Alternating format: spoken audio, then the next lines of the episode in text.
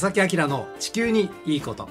皆さんこんにちは正木明です、小木野恵美子です。えー、今日は4月19日月曜日午後1時を回りました。4月ももう半ばに入りまして。そうですね。ねやっぱりだいぶ暖かい日がね増えてきて、はい。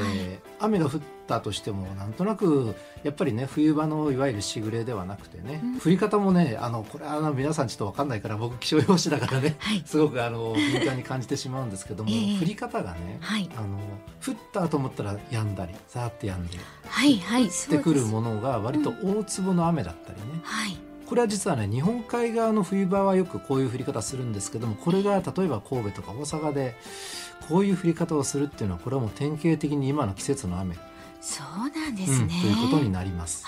なるほど。はいでも本当になんか降ったと思ったら止んだりして、うん、えー確かにえ結構降ってるのになんかこうえ知らぬ間に暖かい空気を伴った雨なのでねはい本当にこう、まあ、季節を感じるね、えーうんそんな日々ですが皆さんどのように今の季節を感じていらっしゃいますでしょうか。ねで今日のテーマはですねええ実はあのちょっと嫌な話というのかな、うん。やはり新型コロナウイルスに関するお話、はい。まあ、僕はその感染症の専門家ではないのでね、あのドンピシャでその話ではないんですがその周辺の話ちょっとこれ環境問題に関係してますのでね。はい。あのその話を中心に影響もお届けしたいと思います。しばらくの間ですがぜひお付き合いください。この番組は公益財団法人兵庫環境創造協会の提供でお送りします。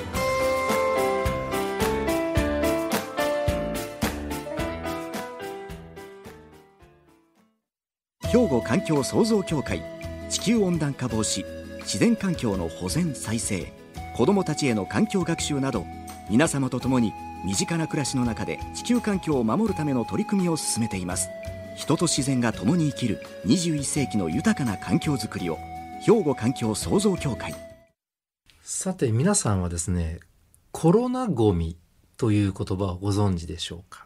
コロナごみ。えーこの感染拡大をきっかけとなって今までとは少し違う種類のゴミが今圧倒的に増えてしまっています。はい。まあ、今日はこのですねコロナゴミに焦点を当ててお伝えしたいと思います。はい。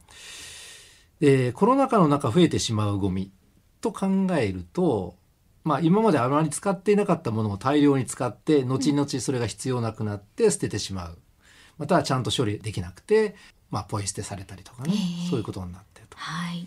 でこれすぐに思い浮かぶのはやっぱりマスクマスクですよね。ですよね。本当に。ううんん新型コロナウイルスから人間を守る人人間の身を守るマスクが今はですね、例えば野鳥であるとかはい。海洋生物などの命を脅かす存在となってしまっています。いや本当にもう大量ですからね。それもなんせ全え世界ですからえね。ね。まあ各国がですね、まあ、公共の場での着用をほぼ義務化でその義務化がされてからあとですね例えば道端であるとか水路であるとか海ビーチで特にですね自然に捨てられると野生動物の生活環境で結構ねあの影響が出てきてしまうとマスクがね、結構見つかっているんだそうですね。あそうですか。で今日はですねまずその状況をいくつかご紹介したいと思うんですがこれ海外からのおニュースなんですけども、えマレーシアのクアラルンプール発のニュースまずお伝えしますえね、はい。えー環境団体のオーシャンズアジアというね団体があるんですがこちらによりますと、はい。昨年ですねさまざまな場所で適切に処分されなかった15億枚以上のマスクが最終的に海へ流れ込んでるというなんか調査結果が発表されました。もうとてつもない数ですね。であのーやっぱりそれこそ感染症って考えたらね、はいやっぱり一回一回の使い切りっていうのはこれ衛生面では悪いことではないかなと思うんだけど、はい。その処分をちゃんとしてなかったその結果この15億枚以上のマスクが最終的に海に流れ込んだというそういうデータはこのオーシャンズアジアは掴んだそうです。そうですか。うん、でですね具体的に言いますとあのマレーシアのクアラルンプールの郊外の丘で捨てられたマスクの紐をうん。猿がええ。噛む姿が目撃されてえー、とこれ下手な使い方というかなあの、はい変な噛み方というかなしたら窒息したりとかね、そうですよね。うん、そういうことになり得ますし、うんえーまたこの、えーオーシャンズアジアはですねイギリスからの情報も届いてまして、ええ足に紐の部分が絡まったカモメが救助されたという報告も受けているんだそうです。そうですか。さらにありますよ。ブラジルではビーチに打ち上げられたペンギンの胃の中からマスクが見つかったそうです。うわ、かわいそう。えーペンギンとかそのね猿くんたちは別にねコロナの被害を受けてないけども変な形でそのコロナの被害を受けてるっていうことが言えなくもない本当に大きな被害を受けてますよね。うん、でまたですねあの、はい今度はね香港を中心に活動している自然保護団体によりますと香港周辺の海岸ではですね新型コロナウイルスの感染拡大に伴ってこれ昨年の2月末頃から、えええーマスクなどのいわゆるコロナゴミが目立つようになったともう全世界的ですよね本当ですね。まだまだありますようわ。ヨーロッパはい。えー南フランスを中心に、えー海のゴミを回収している NPO があるんですが、えー昨年の5月頃からマスクとか消毒用のアルコールの空き容器こういうゴミが目立ち始めて1ヶ月でやはり100枚以上のマスクが回収されたとしています。えーさらにですねこの NPO はですね探査船を使って世界中のお海洋汚染を調査している、えー団体財団があるんですがこちらによりますとね昨年の6月に調査したテムズ川やセーヌ川などの10の川全てでマスクや手袋などが見つかったということです。であのいろんなところで見つかってますよって今お話ししてますけれども、例えばね、えー川に流れてしまったもの、はい川に捨てられたものというのは、うん最終的にはどこに行くかというとみんな海にですよね。つながりますね。つながってますようん、ね。そこで回収されない限りですね。はい。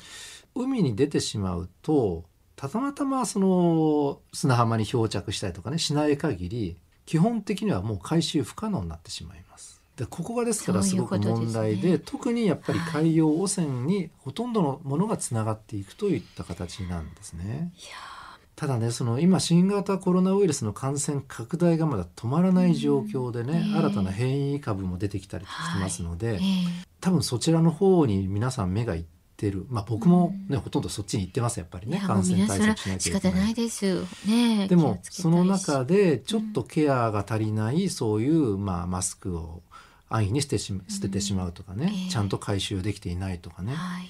えー管理ができていないっていうのは多分これコロナのこの感染拡大がちょっと落ち着いた後にねはい。すごい大きな問題になることはもうこれ明らかかなとうね。んいうふうに間思い違います。ないですね。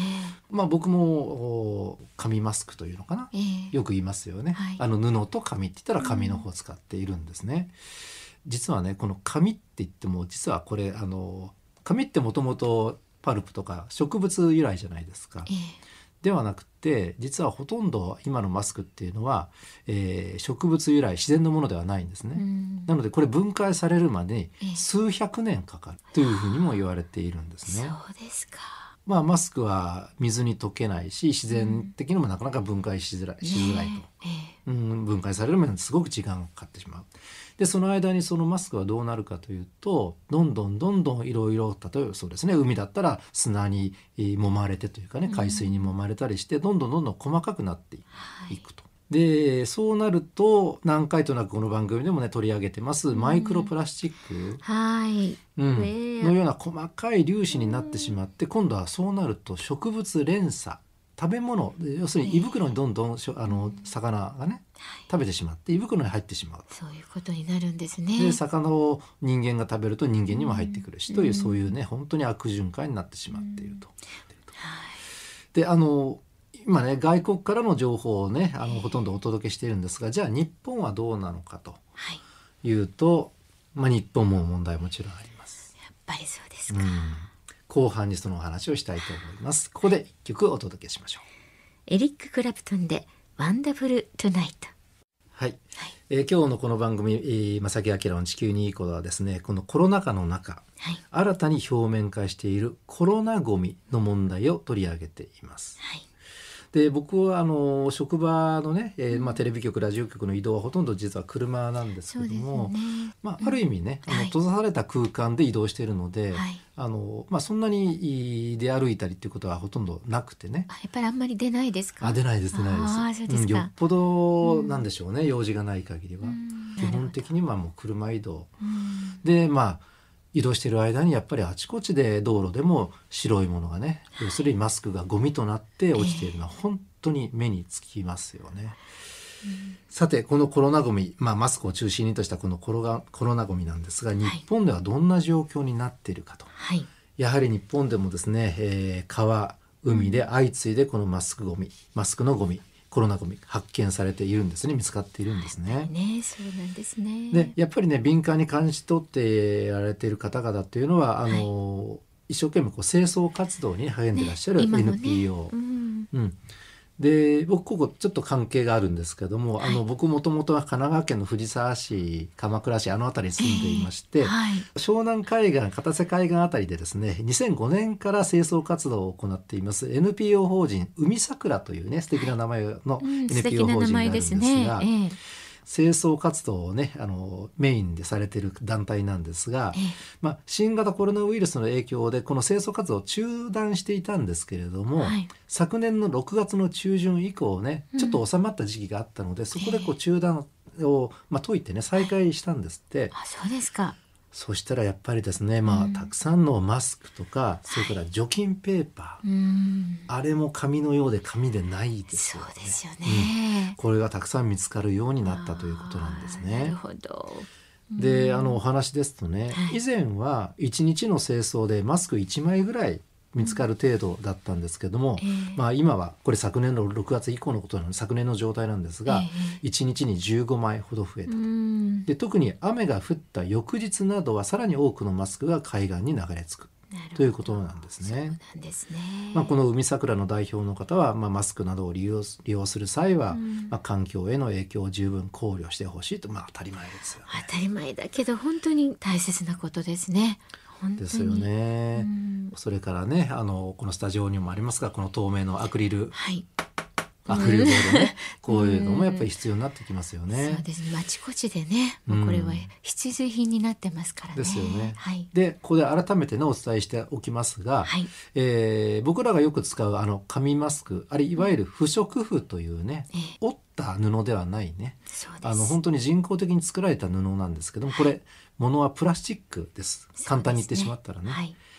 ということは、ね、先ほどの話ではないですけどもこれが細かくなったらマイクロプラスチックとなってしまったり、それから細いマイクロファイバーなどになってしまって、もうどこに行ったかわからなくなってしまって、結局はみんなが、えー動物たちがみんな食べてしまって胃の胃袋に入ってしまって最終的には人間にも入ってくると。ということですうんよね。いうことなので、もうはい本当にマスクはちゃんと処理してくださいね、うん皆さん。ね、しっかりと管理して。うんはい。処理の仕方なんですけども、はいやっぱり、ね、感染拡大は絶対避けなければいけないので、うん使ったマスクは、えーまずですね紐の部分だけを持ってください。で紐だけ持ったままうまく畳んでというか閉じてね、うん。ビニール袋ありもう密封してください。はい。であの一つずつビニール袋は大変だと思いますのでいくつかまとめてでもいいんですけどもちゃんと管理をして、えービニール袋などに入れて、えーしっかりと縛って可燃ごみとして処理してください。うん、プラスチックだけどなって思うんだけど、うんまあこれは仕方ないですねそうもう衛生上しょうがないので、えーはいあのそういう形をぜひ心がけていただきたいと思います。ね、本当にお願いします。最後にちょっとだけこの暗い話ではなくて未来につながる情報を一つお届けします。願いします。今ですね、ええ世界各地で植物を由来とした素材を使ったマスクの開発そういうものがようやくね開発進んでるんだそうです。そうですか。えーっと一つ例を挙げますと、カナダのブリティッシュコロンビア大学では、うん。木の繊維から微生物によって水や二酸化炭素などに分解されるマスクを開発しています。うわ、これはいいですね。だからついついどっかに落としてしまってもね、ええ。もちろんポイ捨てはダメですよ、はい。落としてしまっても、うん。自然の力で分解されるマスクが開発されている、それはちょっと心強いですね。うん。それから先ほど少しお話ししました、はい。そのあ、えー、とアクリルボードうん。とかね、ええ。あのそれからフェイスシールドこのフェイスシールドもプラスチックではないうん。ものを使って開発。した嬉しい。これイギリスの企業なるほど。です。でねこれすごいのが、はい。その顔を覆う部分が木材パルプなんです。えー、どんなんだろ透明なの作れるのって思いませ、うん？ねパルプでね。でもねそういうものを開発したんですって。さらに素晴らしいのはですね、はい。このフェイスシールド一つ1.5ポンド、うん。まあ日本円にすると大体200円余り、はいはい。なのでこれプラスチックのしフェイスシールドとほとんど変わらないんだそうですね。それは嬉しいですね。もうアイディアですよね。本当に取って変わってほしいです早く。あの日本もですねそういう開発は進んでいて、植物から取り出したでんぷんなどを使ってマスクを製造する企業も増え始めています。あそうなんですでかこんなコロナ禍の中ねそういうのを研究開発してええ。やっぱりコストをかけてねええ。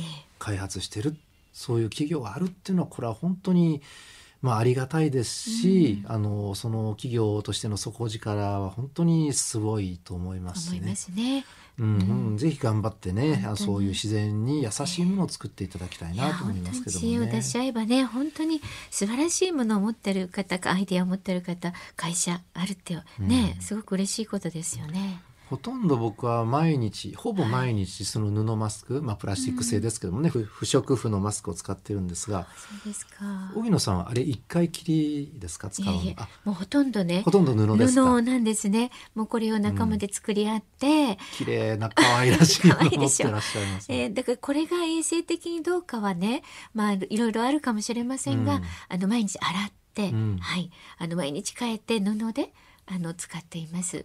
なんでしょうね。僕テレビの仕事じゃないですか、ええ。あのなのでメイクするんですよ。そうするとすっごく汚れちゃうんですねマスクわ自体がね。かりますわかります。なのであの不織布にするんですけども、ええ。でもね洗えますよ。洗濯機で、洗濯機で？うん、僕はもう1週間は同じマスク。あ、そうもちろん。あの会話持ってますけどもね、ええはい。ええあ、あれ、あのー洗えるんですか？そんあなんかケバケバになったりしない？ちょっとなります、あね。うん、でもねだって素材がプラスチックだからはい溶ける、溶けないんですよ水にねほとんど。そう,、丈夫は丈夫ですよね。そうあ、そうですか。うん、何回となく使えてあの柔軟剤のいい匂いも嗅ぎながらあ、なるほど。そういうことをうちはしてますが、はいこれ本当はやっちゃダメなんだよってもしね言い方ご存知でしたらちょっとお知らせくださいね。まあ、皆さんいろんな知恵を出し合って情報交換もねそうですねできたらしたいですね。うん少しだけでもいいので環境に配慮をしながら、はいコロナ禍をね乗り切っていただきたいと思います。兵庫環境創造協会地球温暖化防止自然環境の保全再生子どもたちへの環境学習など皆様と共に身近な暮らしの中で地球環境を守るための取り組みを進めています人と自然が共に生きる21世紀の豊かな環境づくりを兵庫環境創造協会えさてここで番組からお知らせが一つあります。はい。兵庫環境体験館。皆さんよくご存知でいらっしゃるかもしれませんけれども、なんと新しくリニューアルしたお知らせもね、あの番組でもしてきましたが、このリニューアルに伴っての記念イベントがあるんですよ、まさきさん。はい。はい。えー、時は5月の16日。はい。あのー日曜日なんですけれどもね。はいえー午後1時30分から午後3時30分となっています。場所は兵庫環境体験館のシアタールームです。対象は一般の皆さん、県民の方、また関係団体の方ね。で、一応先着順で50名程度というふうに、やはりこの時期なのでね、いろんなコロナの関係で皆様には申し訳ございませんが、あの、現時点では開催予定と、まあ先着順になりますが、50名程度というふうに人数もちょっと限らせていただいておりますけれども、はいあの、イベントね、ぜひお越しいただきたいと思います。今ね、決まっています。ちょっと講演なんかもちょっとお知らせしたいんですが、あの、兵庫県立大学の名誉教授でいらっしゃる熊谷哲さん。ね、え熊谷先生がお越しになってお話をしてくださいます。今、まあ、仮のあのテーマなんですが、兵庫西播磨の自然についてというのもね、うんありまして、はいまあ、いろんな地域のお話をしていただけるんじゃないかなと思います。ぜひね、楽しみにしていただきたいと思います。もう一つね、メダカの小太郎劇団ジビエマンパフォーマンス賞というのもありますよ。ジビエマン。ジビエマン。ね。なんか今時な感じ、今時いう言葉があれですけど。はい。なんか面白そうですね。うん、楽しいイベント盛りだくさんの兵庫環境体験館リニューアル記念イベント、ぜひ皆さんお越しいただきたいと思います。はい、申し込み方法などについては、ホームページをご覧いただきたいと思いますね。あの、締め切りが5月7日というね、えー、その日、期日もありますので、お申し込みが電話でお申し込みなど、えー、電話番号もここちょっとお知らせしますが、また、はい、ホームページでもね、うん、ご確認はいただけますので、電話番号をお伝えします。電話0791-58の2065。0791-58-2065となっています。詳しくは本当にホームページをご覧いただきたいと思います。はい。締め切りが5月7日金曜日となっております。はいということで、えー、今日はコロナごみのお話でしたけれどもね、あの、番組にもお便りお寄せください。ご意見、ご感想ね、ぜひ聞いてみたいと思います。そうですね。よろしくお願いします。はい、宛先はこちらになります。おはがき、お便りの場合は、郵便番号650-8580、ラジオ関西、正木明の地球にいいこと。ファックスでは、078-361-0005。メールでは、まさきアットマーク jocr.jp こちらでお待ちしています。どしどしお願いします。はい、お待ちしております。はい、ということで、まさきあきらの地球にいいことはこの辺でお別れいたします。ご案内はまさきあきらと小木野恵美子でした。それではまた来週。さよなら。この番組は公益財団法人兵庫環境創造協会の提供でお送りしました。